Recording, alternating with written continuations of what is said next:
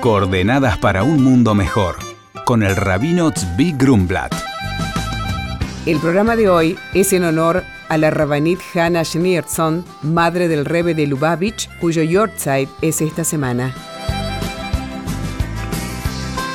Nos encontramos en los 10 días de Teshuvah, los 10 días del retorno que se extienden desde Rosh Hashanah y hasta el próximo sábado 30, el día de Yom Kippur, día del perdón.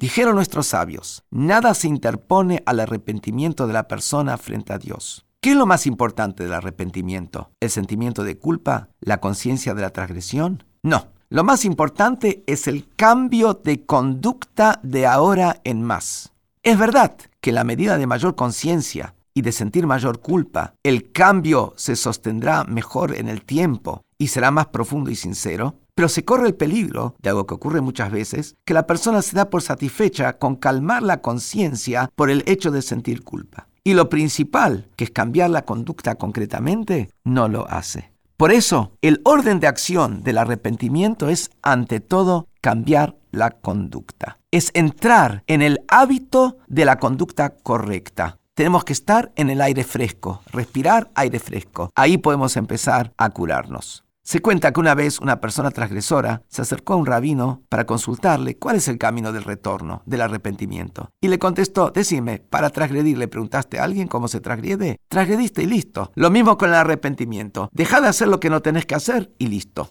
Y cada día que uno no lo hace, desgraciadamente es un día perdido. Mientras que lo que va a pasar con sus sentimientos es algo que lo puede desarrollar con el tiempo. Concluimos los días de retorno con el día de Yom Kippur, que será, si Dios quiere, este viernes al anochecer, con la puesta del sol acá en la ciudad de Buenos Aires a las 18 y 54 y se extiende hasta el sábado, después de salidas las estrellas, en la ciudad de Buenos Aires, 19 y 35, en un día de ayuno total, un día donde no probamos siquiera una gota de agua, siquiera una amiga. Alguien que tiene un problema de salud tiene que consultar con el médico y con el rabino. Yom Kippur alcanzamos el máximo nivel de nuestra pureza y perfección y a través de estar en la sinagoga reflexionando, pensando, tomando buenas decisiones, cambiándonos, logramos ese perdón divino. Y cuando finaliza el día de Yom Kippur, lo hacemos con el sonido del shofar en Neilá, que es como ese sonido del shofar que se tocaba en el año del jubileo cuando se liberaban todos los esclavos. Ese es el sentimiento que tenemos cuando termina Yom Kippur. Estamos libres para empezar nuevamente un año con pureza, con todo lo bueno, con toda la luz y todo lo radiante. Hatimá Igmar Hatimá Tova.